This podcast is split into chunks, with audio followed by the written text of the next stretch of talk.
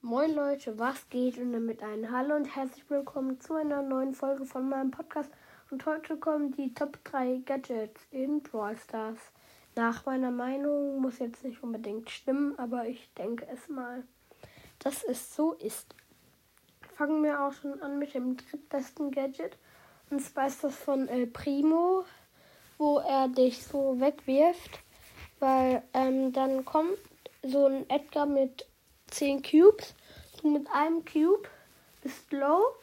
Der kommt, springt auf dich, kannst ihn einfach in, den Nebel ähm, werfen und dann kannst du ihn davon abhalten, damit er halt wieder rausgeht, indem du halt einfach schießt und dann hast du halt gewonnen. Oder wenn in Brawl du einem, hinter einem herläufst und der kurz vor deinem Tor ist und gerade schießen will, kannst du auch das Gadget machen, dann hast du den Ball und der Gegner fliegt weg. Ja. Sehr krasses Gadget, wenn man richtig mit dem spielt kommen wir auch schon Zwe zum zweiten Gadget. Und zwar Pam. Pams Gadget, wo sie ähm, so einen Schuss hat, wo sie ähm, Gegnern die Munition stiehlt und sie für sich nimmt.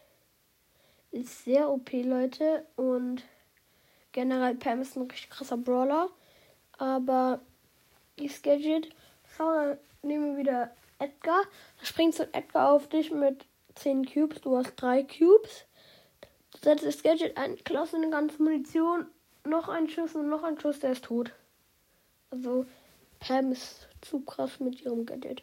Kommen wir auch schon zum besten Gadget ins ganze Brawl Stars nach meiner Meinung.